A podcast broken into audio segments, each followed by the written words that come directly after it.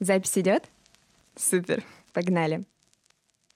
Меня зовут Настя, и я счастлива сказать вам привет в этом дебютном выпуске подкаста «Камерно». Ну, конечно, наша сегодняшняя тема была выбрана не случайно, и она, кстати, будет полезна не только фотографам, но и всем, кто хочет ближе познакомиться с собой и своим телом. А, недавно, когда я как раз выбирала тему моего первого выпуска, я размышляла о том, что мы, фотографы, так часто наблюдаем за людьми через объектив, ловим эмоции, памятные моменты, но как часто мы наблюдаем за собой? Когда в последний раз вы реально видели себя со стороны?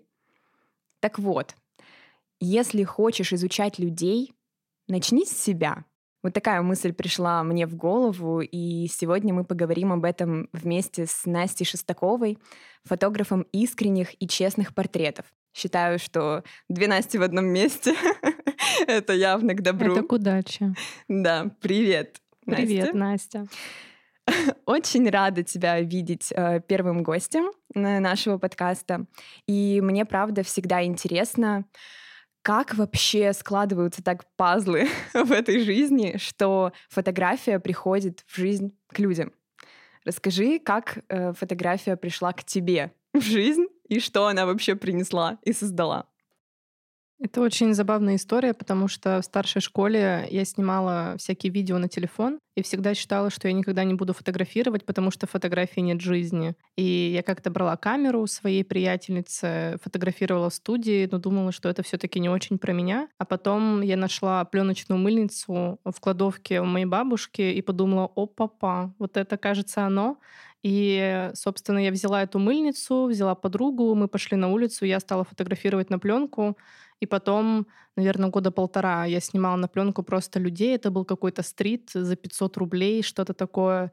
И потом уже перешла на цифровую камеру, завертелась. И как-то так фотография пришла в мою жизнь просто из какой-то кладовки бабушкиной, в которой я нашла пленочную мыльницу реально за 100 рублей. В ней даже нет батареек, э, чтобы ее заряжать. Это просто самый элементарный аппарат — как-то так фотография пришла в мою жизнь. Правда, я никогда к этому не стремилась, у меня не было какой-то мечты стать фотографом.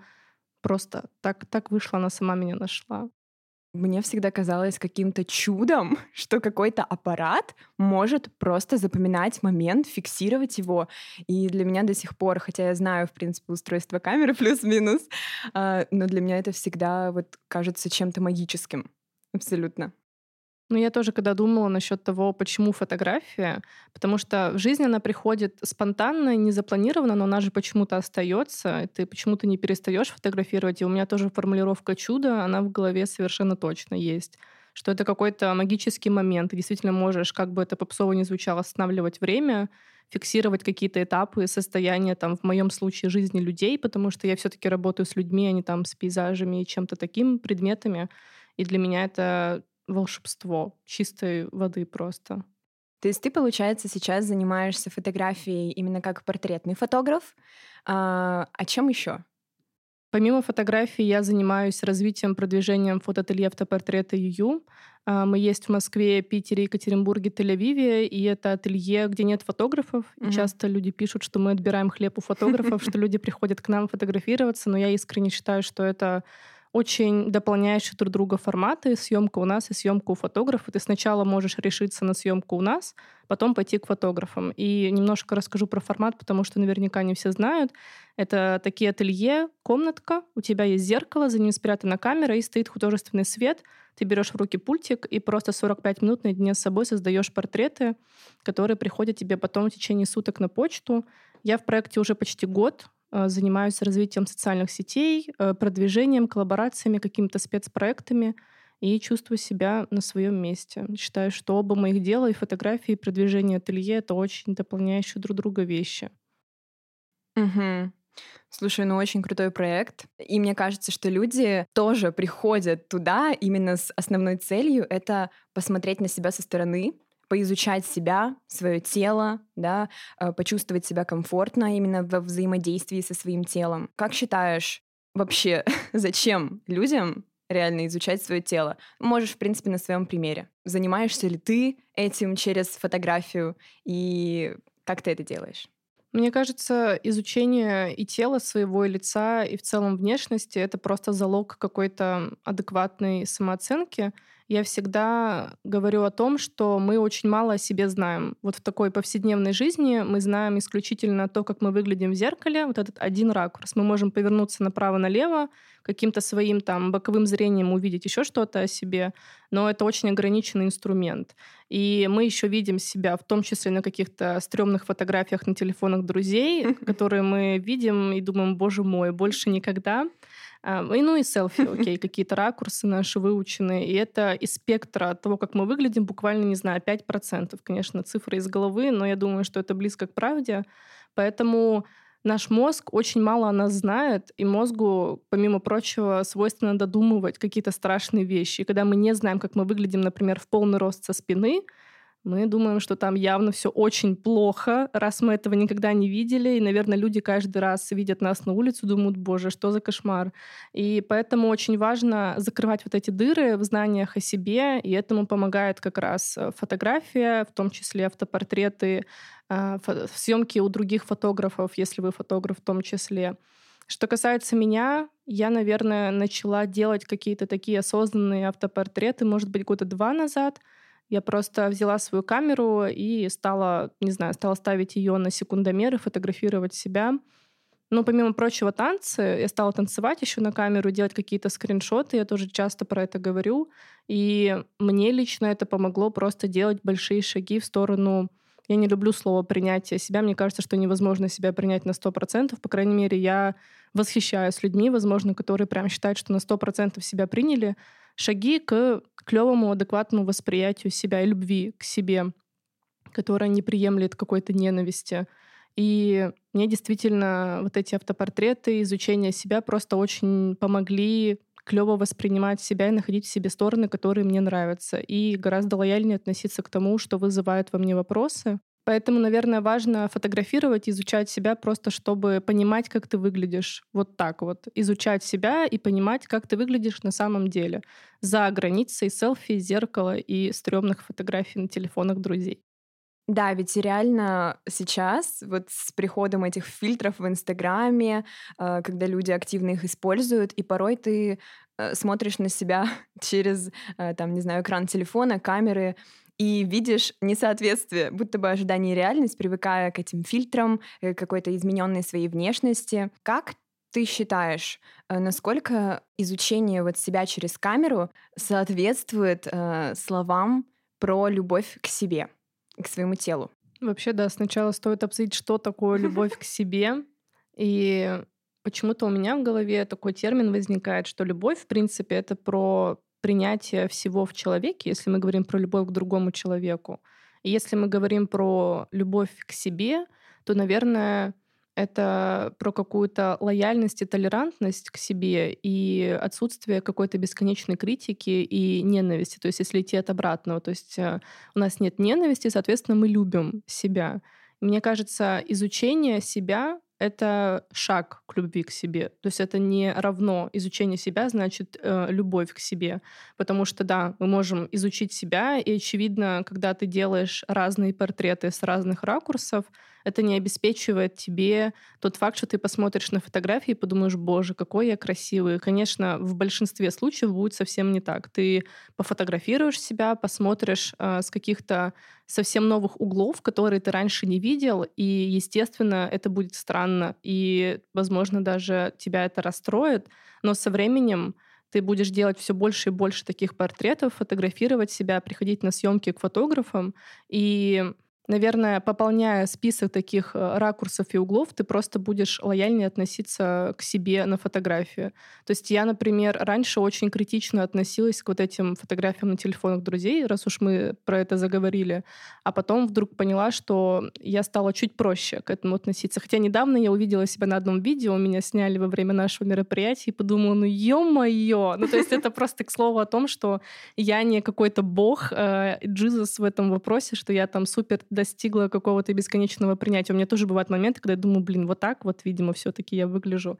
Хотя Э, все же я понимаю, что я не всегда так выгляжу. Это просто один из ракурсов, и это окей, что, возможно, вот так иногда меня видят люди, и камеры телефона меня так видят. Вот, поэтому с помощью изучения себя можно прийти к любви к себе. Я думаю, что вот так вот я сформулирую. Угу. А ты на пути? Конечно. Не знаю, мне кажется, мы все на бесконечном пути. Правда, я бы была очень рада поговорить с человеком, который такой, я принимаю себя целиком и полностью, и у меня нет моментов, когда я думаю, что как-то я выгляжу неприкольно. Была бы очень рада поболтать с таким человеком. Наверное, он очень просвещенный. Да-да. Кстати, касательно танцев, вот то, о чем ты говорила, танцевать на камеру ты начала. Я тоже, посмотрев на твои сторис, а, очень вдохновилась и совершенно недавно первый раз записала себя именно в процессе танца на камеру. И на самом деле для меня это было супер открытием, потрясающим опытом. Ну, знаешь, ты, мы танцуем, обычно думаем, что со стороны мы, наверное, выглядим не очень, но, во-первых, ребят, реально, попробуйте. Возможно, все не так плохо, потому что я, правда, удивилась тому, насколько я выгляжу пластичной и вообще, насколько мое тело гибким кажется и красивым. Плюс я, конечно, пересматривала это видео, которое я записала по сто раз. И с каждым просмотром моя уверенность в себе просто росла с большой скоростью. А, а плюсом я еще и выложила это видео в Инстаграм, чтобы... А тут можно, кстати, говорить Инстаграм? Запрещенная соцсеть. Да. Выложила и получила большой отклик от людей, потому что, ну, конечно, а, все равно мы живем в обществе, и так или иначе люди смотрят друг на друга и все равно оценивают. И здесь я получила такой положительный отклик, а, что Настя, вау, как круто, да, и, возможно, вдохновила кого-то тоже. В общем, танцы на камеру — это супер действенно, не обязательно выкладывать, но хотя бы для себя. Очень крутой инструмент. Это супер, я очень рада, что у тебя получилось потанцевать и такие эмоции получить от этого. Да, мне кажется, что это вот про закрывание тех дыр. То есть mm-hmm. ты сказала, что у тебя было ожидание, что ты будешь выглядеть как-то странно, не пластично, а в итоге получилось совсем иначе. И, казалось бы, ты могла не попробовать и всю жизнь думать о том, что танцевать там не твое, и на камеру особенно, а ты попробовала, и это получилось. Это очень клево. Да. Танцы просто открывают еще ракурсы, которые сложно открыть э, в статичном состоянии, когда ты себя фотографируешь или когда фотографируют тебя, потому что ты двигаешься, и так или иначе мы в жизни двигаемся 100% времени. Мы постоянно находимся в движении, люди видят нас в динамике, и поэтому, когда мы встаем перед камерой и застываем, в любом случае мы не можем раскрыть вот те детали нашей внешности, которые раскрываются только в динамике. Поэтому танцевать очень клево, потому что ты пересматриваешь видео, останавливаешь в какие-то моменты и думаешь, вау, и вот так я могу выглядеть, и вот здесь. А помимо прочего, еще действительно ты сказала про пластичность и то, как тело выглядит в движении, даже если не делать стоп-кадры. Очень клево. Танцуйте, друзья, снимайте. Правда, я всегда говорю, сначала можно перед зеркалом, сначала вообще можно в темноте, если страшно, с закрытыми глазами. Потом перед зеркалом, потом попробовать снять на видео, поделать стоп-кадры. Ну и высший эшелон, как сделала Настя, уже выложить в Инстаграм, получить эту поддержку, вот эти дофамины э, со стороны других людей. Так что да, это мой бесконечный совет всем. Танцуйте. Да. Кстати, а, тему мы затронули тоже по поводу каких-то своих моментов э, внешности, нюансов, которые нам не особо, возможно, нравятся. Э, вспомнила, что раньше, еще, в принципе, совсем недавно, я супер не любила свой нос, свой профиль, и я просто не могла смотреть на фотографии, где я сфотографирована тоже в профиль. Мне казалось, что ну, это вообще все правда очень плохо, и у меня прям было отвращение к себе. Но Потом я осмелилась прийти на первую съемку. Потом у меня была съемка с тобой, я думаю, это была вторая, прям такая индивидуальная съемка. И я просто начала говорить себе, Настя, ну это ты. а, правда, мягче к себе, лояльнее к себе. я думаю, что найдутся люди у нас в мире еще, кто может оценить себя намного жестче, поэтому нам этого делать точно не нужно. Да, сейчас я правда приняла свой профиль. И когда я, я специально разворачиваюсь перед камерой именно в профиль, причем независимо от того, это моя рабочая сторона или нет, э, в общем-то, все хорошо. А расскажи, э, с какими нюансами, возможно, в твоем восприятии тебе помогла справиться камера? Ну, про нос-то, конечно, это вообще, я не знаю, для меня история очень близкая, и, как оказалось, для многих людей. И мне вот сейчас хочется сделать соцопрос. А вот э, у тебя нос в кого? В маму или в папу? У меня нос в отца. Ну вот. Я не знаю, честно говоря, как-то это связано или нет. Просто мы сейчас выпускали проект «Фраза» в нашем ателье, где исследовали тему вот этих фраз из детства, которые тебе говорят в проброс твои родители или друзья, а они потом откладываются в твоей голове как комплексы. И там среди улыбки, рук, ушей э, абсолютным большинством был выбран нос, и почему-то именно отцовский. И вот мне всегда в детстве говорили, что у тебя папин нос, или там, ну нос-то у тебя в папу, конечно, это большой нос. И как оказалось, э, у нас, конечно, аудитория — это девушки, и очень много девушек написали про то, что вот мне тоже всегда говорили про то, что у меня нос в папу, и это потом вылилось в комплекс. Уж не знаю, как это, какие причинно-следственные связи, но у меня, конечно, тоже эта история с детства шла, что мне всегда говорили про мой большой нос. И понятное дело, что мне не говорили это с желанием обидеть или чтобы это стало моим комплексом, но так уж вышло. Если на это акцентируют внимание в детстве, ты невольно начинаешь думать об этом и понимать, что, ну, твой нос, видимо, чем-то сильно отличается от других носов, и, наверное, с этим что-то не так. Хотя, казалось бы, очень странное мышление, что если он отличается, значит, что с ним что-то не так. Просто он другой, и это окей. Поэтому, да, фотография помогла сильно поменять восприятие носа моего. Я тоже в какой-то момент стала везде поворачиваться в профиле. Это мой внутренний прикол уже тоже, когда я фотографируюсь в зеркало. Я всегда поворачиваюсь влево.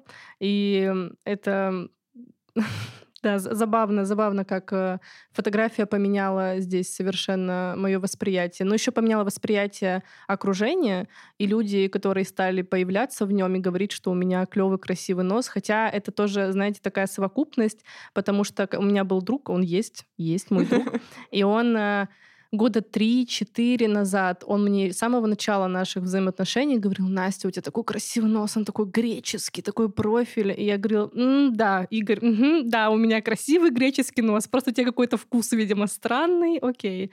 А потом, когда я сама его полюбила, не до конца, но полюбила, а, я уже стала понимать действительно, о чем искренне говорит Игорь, и, наверное, что я понимаю действительно, что в нем что-то есть.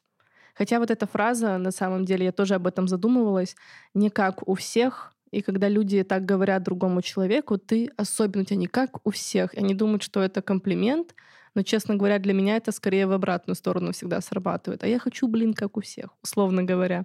И фотография, наверное, позволяет понять, что если не как у всех, то это окей, это красиво, и это твоя особенность. Да, согласна полностью. Плюс, наверное, не открою истину, а, когда скажу, что мы зачастую на своих каких-то особенностях супер акцентируем свое внимание, и люди-то окружающие, они не видят того, что видим мы. Поэтому, когда ко мне на съемку приходит девушка и говорит, я вообще не улыбаюсь никогда, я не буду улыбаться, у меня ужасная улыбка, а потом мы делаем случайный кадр с улыбкой, и она смотрит на фотографии и говорит, вау, неужели это я? Поэтому да, ребята, это реально работает. Кстати, расскажи, у тебя тоже по-любому случаи такие в работе происходят регулярно, когда человек приходит с запросом посмотреть на себя с другой стороны? Приходит, э, конечно, мне кажется, что в любом случае, когда человек приходит ко мне на съемку, это про какой-то другой запрос, непривычный для него. То есть люди привыкли к своим стандартным ракурсам на селфи, люди, возможно, привыкли ходить к фотографам, которые говорят, как сесть и куда посмотреть. Э, и когда человек идет ко мне, он идет за чем-то другим, за какой-то условной честностью, про которую мы здесь говорили в начале, потому что у меня на съемках важно не указывать человеку, какое сделать лицо, как сесть. Это всегда про какой-то поиск комфортных поз, комфортных выражений лица и так далее. Поэтому, конечно, люди приходят, но здесь важно помнить о том, что фотограф не бог, и невозможно за одну съемку а, поменять восприятие себя человека, что он полюбит себя, примет и так далее. Это невозможно. Мы можем просто показать какой-то из ракурсов новых для человека, и это, наверное, какая-то ценная возможность. Но на этом заканчивается э, спектр возможностей фотографа. Да, то есть, конечно, важно понимать, что э, мы не можем э, создать какую-то супер отличающуюся картинку от того, что имеем. Это не значит, что человек, который приходит э, к тебе на съемку, для тебя какой-то некрасивый. Это просто имеется в виду, что ты не способен полностью поменять его восприятие себя и внушить ему любовь к себе. И действительно случаются истории, когда человек приходит к тебе на съемку, ты отправляешь ему кадры, и он говорит тебе, блин, кадры клевые, ты клевый фотограф, но я себе на них не нравлюсь, и это окей. А понятно, что бывают, наверное, клиенты, которые говорят, все, отстой, мне ничего не понравилось. Я с таким не встречалась. А, ко мне приходили люди, которые говорили, что действительно красивые фотографии, но просто у меня проблемы с восприятием себя, и мне не нравится то, как я на них выгляжу. И, наверное, в этой ситуации стоит просто принять, понять и осознать, что ты действительно не бог в этом вопросе. Это окей. У людей разные истории, и тот факт, что они вообще пришли к тебе на съемку, это уже огромный шаг. Будь да. благодарен за доверие, не знаю. И, возможно, вы посмотрите на эти фотографии спустя энное количество лет и абсолютно по-другому их увидите. Это точно. И увидите себя. Это знаешь, э, как из разряда, когда я смотрю там на свои фотки, ну хотя сейчас это работает как-то будто бы в обратную сторону. Я смотрю на себя 18-летнюю и думаю, так сейчас очень хорошо. Что 18 лет я выглядела на все 25 плюс. Вот так вот. Угу. Да, не совсем примерчик попал а, сюда. Ну, я в таких ситуациях э, всегда говорю, подумайте, как вы посмотрите на них лет 60. Вот тогда, наверное, это точно сыграет в нужную сторону, потому что когда мы все будем бабушками и дедушками, то явно наши фотографии там из нашей юности и молодости, мы не будем видеть на них наш большой нос или там какие-то прыщи или волосы какие-то странные. Мы будем видеть красивых молодых людей. Смотри, как я сейчас ловко соединю эту тему а, с той, которая у нас была до этого, про взаимодействие с собой через камеру. А, как ты создаешь комфортные условия для человека на съемке? вообще считаешь ли ты, что фотограф обязан создать комфортные условия и раскрыть человека, раскрепостить его, чтобы он почувствовал себя максимально комфортно, или это все-таки работа обоюдная? Ну, совершенно точно это двусторонний процесс. Очевидно, что если человек приходит э, без вообще какого-то запроса на комфортную, клевую съемку, очевидно, что фотограф с этой задачей не справится. Но по мне, работа фотографа заключается там на 50% в том, чтобы это был приятный процесс для человека, которого ты фотографируешь. То есть 50% это те фотографии, которые ты отправишь, 50% это тот процесс, от которого человек получит удовольствие. И, возможно, даже процесс в моем понимании чуток перевешивает фотографии, которые ты получаешь. По крайней мере, даже вот в нашем фотоателье, где ты остаешься наедине с собой, мы всегда транслируем, что процесс гораздо важнее результата. Да, вы получите свои автопортреты, они будут качественными, клевыми, но гораздо важнее то, что вы испытаете в процессе, когда окажетесь наедине с собой. И, конечно, это относится в том числе к съемке у фотографа. Поэтому, если говорить о том, как я создаю там вот эту условную атмосферу, когда я готовилась к своим лекциям, я действительно, наверное, впервые вербализировала свои внутренние инструменты.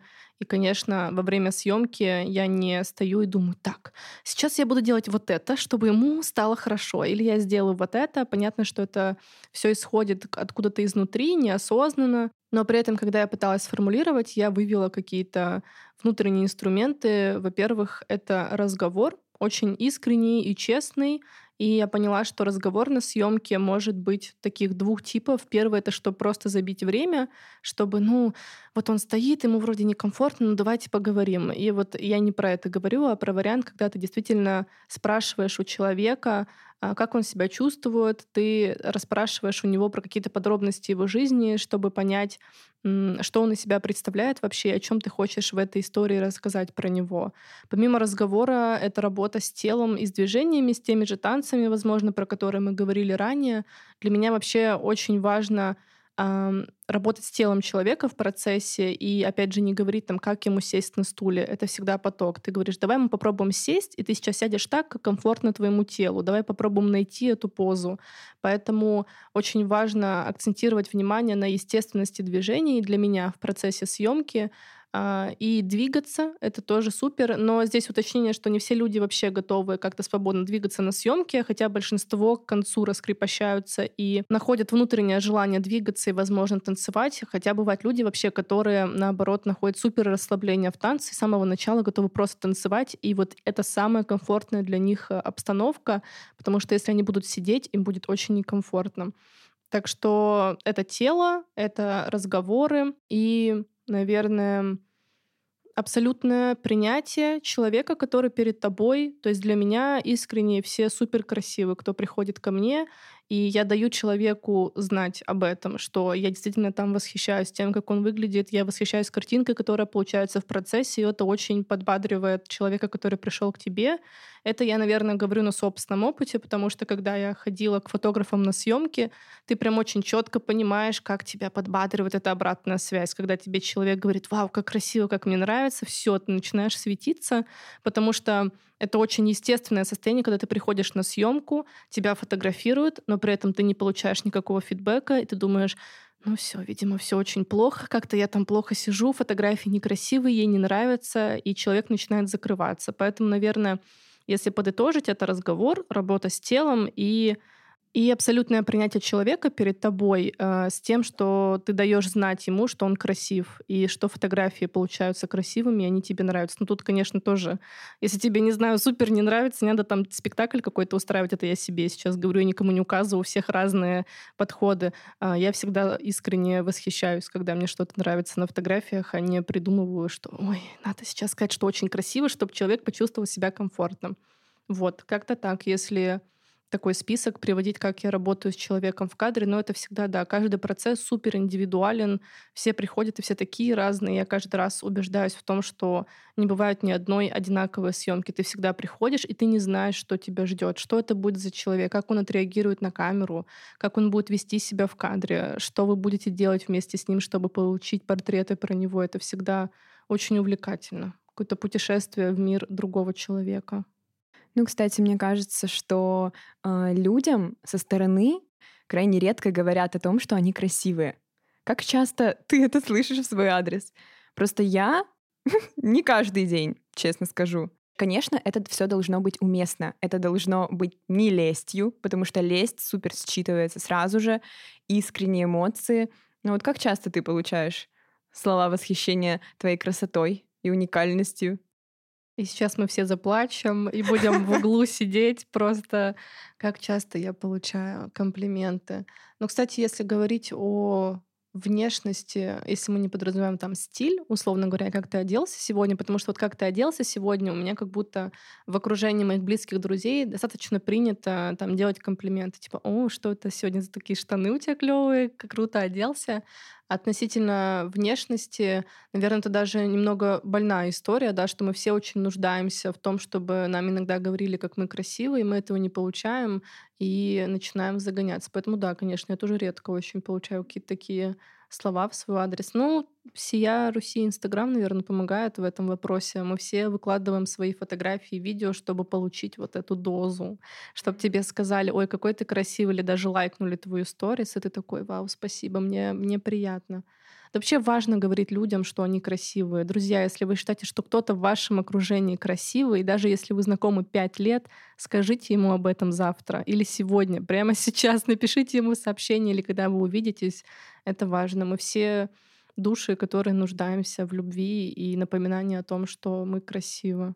Да, чем больше вообще я вглядываюсь в лица людей, даже на улицах, правда, людей, которые приходят ко мне на съемку в кадр, я правда считаю искренне, что все люди красивые, что в каждом человеке есть правда эта уникальная красота, поэтому, Настя, ты очень красивая. Настя, ты очень красивая. Спасибо. Ты, кто нас слушает, ты очень, очень красивый. И красивая, и мы все очень красивые. Давайте аффирмации. Чистая правда, без лести.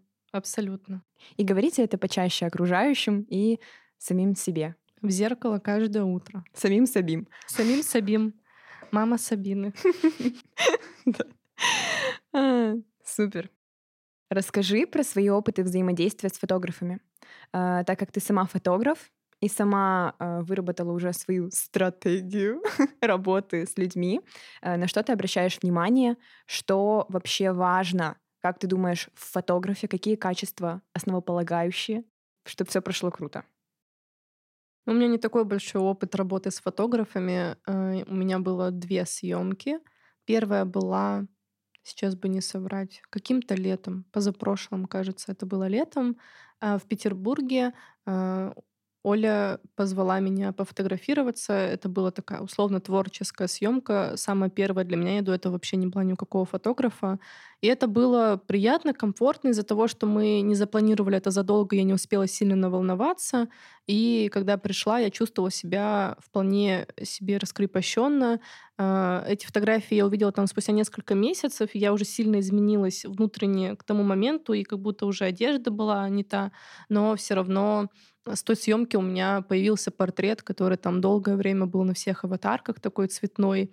А вторая съемка была в июне этим летом, и она была запланирована. Я очень долго хотела, чтобы мы встретились с девочкой и, наконец, пофотографировали меня. Как-то так вышло просто, что я к тому моменту сильно поменялась в плане восприятия себя, как будто прокачала внутреннюю любовь к себе. Мне очень хотелось это зафиксировать, и мы несколько месяцев, наверное, собирались, ну когда же, ну когда, и вот в июне, наконец, встретились и поснимали, а, и это было очень клево. Я себя чувствовала максимально раскрепощенно, комфортно. Звучит так, конечно, что я вообще реально какой-то прокачанный чувачок, который вообще везде способен себя чувствовать э, комфортно и клево, но а на самом деле в этой съемке я прям почувствовала, а, что испытывают герои, которые приходят ко мне, на очень забавном примере, что я как-то заметила, что люди, когда приходят на съемки, очень часто звучит вот эта фраза, блин, вот ну прям как специально, ну прыщ вылез вчера. И я всегда, когда это слышала, я думала, блин, да вы что, да забейте, ну ё-моё, прыщ, да я уберу этот прыщ, успокойтесь, он вообще не значит ничего. Вы такой большой, у вас столько всего в вашем теле и лице, что мы можем этой красоты. Знаете, этот прыщ, и этот прыщ, он не значит ничего. И когда я собиралась на съемку к Соне, и вылез прыщ, и я думаю, ё-моё. И я пришла на съемку, и, наверное, первое, что сказала, блин, ну прыщ вылез. Прям перед съемкой. Ты как будто хочешь, не знаю, оправдаться, что ли, перед фотографом. Ты такой, ну вот это прыщ вылез, он здесь не всегда, прости его, пожалуйста. И я почувствовала, да, что почему люди говорят про свой прыщ перед съемкой. Это достаточно забавно. И в целом я чувствовала волнение, как-то готовилась к съемке. Э, это все равно такая встреча с собой. Мне было трепетно, и в этом вопросе я тоже поняла, что чувствуют люди. И это вот про важность того, почему нужно ходить э, к другим фотографам. Буквально там через пару месяцев у меня была съемка очень непростая, потому что девушка себя чувствовала не очень комфортно, и это была для нее, наверное, не первая съемка, но первая за долгое время. И я чувствовала, что она просто максимально напряжена, и мы потом разговаривали с ней об этом.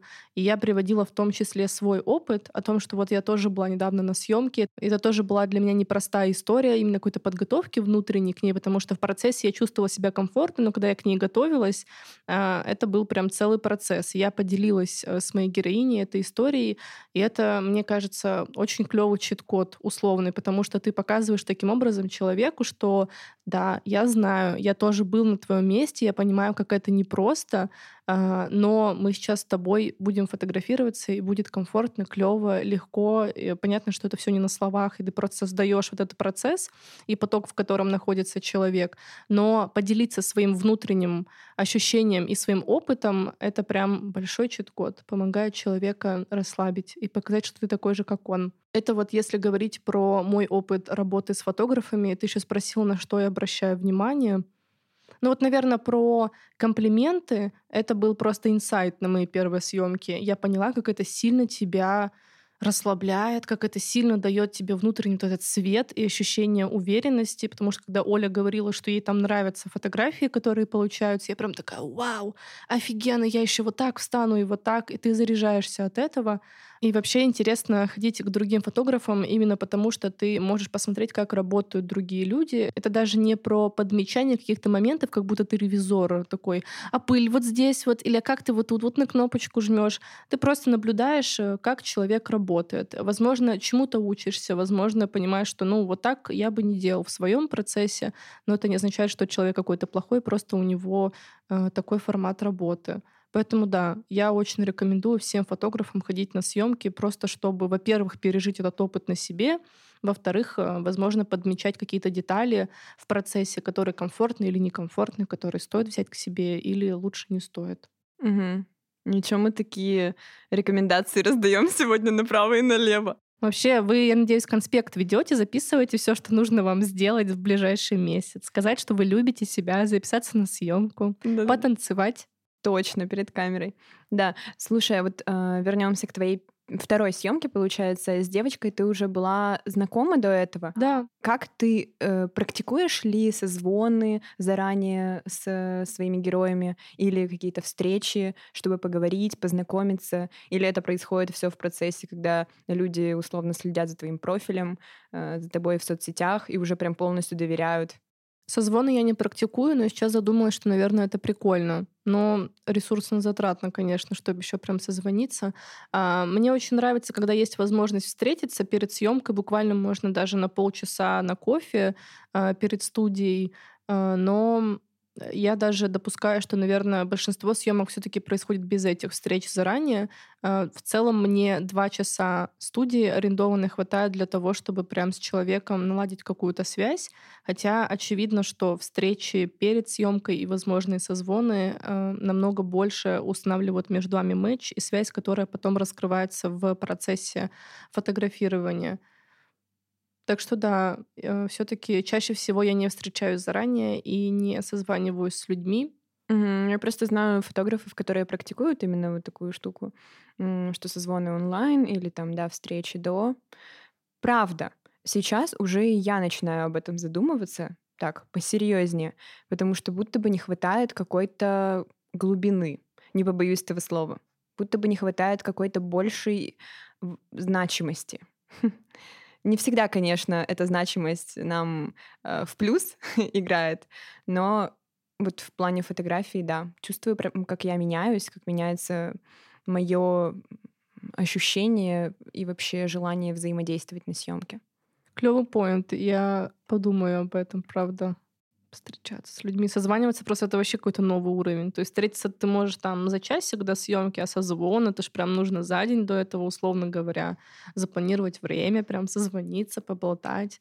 Но действительно, наверное, это позволяет э, прийти на съемку вам обоим уже супер открытыми и подготовленными и сознанием того, там, условно, даже как ты разговариваешь, потому что в моем инстаграме не найти моего голоса и как я вообще веду диалог, а когда человек э, с тобой поговорит и поймет какой-то твой свой условный тембр, мне кажется, это тоже влияет на процесс вашего взаимодействия.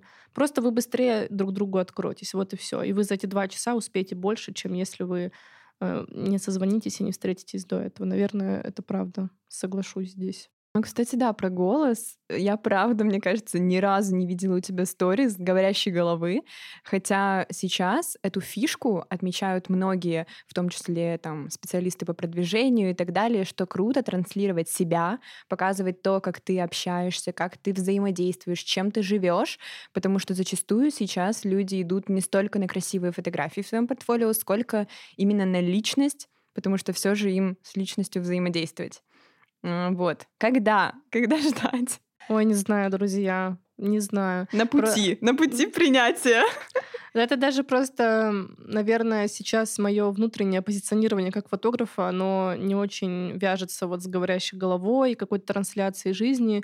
То есть я благодаря своей работе фотоателье автопортрета начала действительно снимать какие-то говорящие головы, и я выходила в наш Инстаграм и записывала озвучки для наших видео, и это для меня, конечно, был просто выход из зоны комфорта бесконечный, но в контексте себя как фотографа и какого-то продвижения я вообще, к слову, им не занимаюсь совершенно. Это просто дело для души на данный момент. А, я пока вообще не могу себе представить, что я там какую-то говорящую голову записываю. Это не значит, что я осуждаю людей, которые записывают говорящую голову. Вы вообще крутыши, вы молодцы. Я надеюсь, что это правда помогает вам в поиске людей, которые придут к вам на съемку, но в контексте себя я пока совсем не вижу такого формата. Хотя никогда не говори никогда. Возможно, уже завтра сниму супер прямой эфир какой-то, буду про себя рассказывать. Да, у меня редко можно что-то такое заметить, только тексты, возможно, какие-то. Смысловые. Ну да. А все-таки насчет важных качеств для фотографа, какое бы ты выделила одно или парочку прямо основополагающих? Мне кажется, что Первое, что в голову мне пришло, это эмпатия, то есть это способность чувствовать, что ощущают люди, способность э, с ними как-то выстраивать процесс. И, ну, эмпатия вообще, насколько я понимаю, это про осознание чувств другого человека и умение с этими чувствами как-то взаимодействовать. Поэтому в контексте портретной фотографии моей, это, там, не знаю, если мы говорим про фэшн-съемку, очевидно, что эмпатия — это не главное качество. Там уж надо фэшн-фотографа звать, чтобы об этом поговорить. А в контексте контексте портретных э, историй это точно про эмпатию и способность понимать, что чувствуют люди и как сделать так, чтобы они чувствовали себя комфортно. А как развить-то эту эмпатию? Сейчас все вокруг говорят про способность чувствовать другого человека, как это развивается, будто бы все из детства идет, ну, мне кажется, да, это на каком-то интуитивном уровне либо есть, либо нет, условно говоря. То есть у меня как будто я не работала над тем, чтобы у меня была какая-то развитая эмпатия, просто так уж вышло, что я, видимо, хорошо лажу с людьми и понимаю их какие-то переживания, как развивать. Ну, вот книжки советую читать всякие там эмоциональный интеллект, вот это все. Прям недавно вот натыкалась на какую-то литературу. Мне кажется, что вполне... Ну и вообще общаться с людьми, мне кажется, что просто с опытом ты начинаешь лучше понимать, что это за существо такое, человек. Поэтому, возможно, читать книжки, проводить съемки, разговаривать с людьми. Можно прям спрашивать, а что ты чувствуешь прямо сейчас? Тоже, кстати, мне кажется, это вообще хороший поинт. То есть ты смотришь на человека в процессе съемки, если ты не понимаешь нутром, как он сейчас себя чувствует, он напряжен или ему хорошо, просто спроси. Пусть человек попробует прям вербализировать, что он ощущает, и сверишь со своим внутренним маятником, так ли ты это чувствовал. Если нет, то просто, не знаешь, себе в копилочку положишь. Так, вот он так себя вел, и он чувствовал себя напряженно. На следующей съемке я попробую найти те же условные сигналы. Звучит так, как будто мы математические теории какие-то выстраиваем. Понятно, что в жизни не так все происходит. Но мне кажется, спрашивать у человека про его чувства — это вообще супер совет. И не только на съемке, а вообще в жизни. Друзья, разговаривайте со своими близкими людьми и спрашивайте, что не так, а что ты чувствуешь. Э, это очень важно. Ну и, кстати, я сейчас подумала о том, что здесь этот же поинт про «начни с себя», он очень тоже в тему. Правда, прежде чем даже там разбираться в том, что чувствует другой человек, попробуй сначала в себя еще заглянуть и что ты испытываешь, понять, что у тебя внутри. Да, это, это очень важно, правда. А, и вообще вот вербализация чувств — это очень клевое даже просто психологическое упражнение. Идти по улице и задавать себе вопрос, а что я чувствую? А что мне приятно, радостно или мне волнительно или трепетно? Действительно, вот мы вернулись к нашей теме. Просто смотрите в себя, спрашивайте себя, и получится изучить и других людей после того, как ты изучишь себя. Супер, отлично. Ну что, друзья, благодарю вас за то, что слушали наш подкаст. Кстати, можете мысленно сесть между нами с Настей и загадать свое заветное желание. Думаю, что может сбыться. Обнимаю. Всем пока. До новых встреч.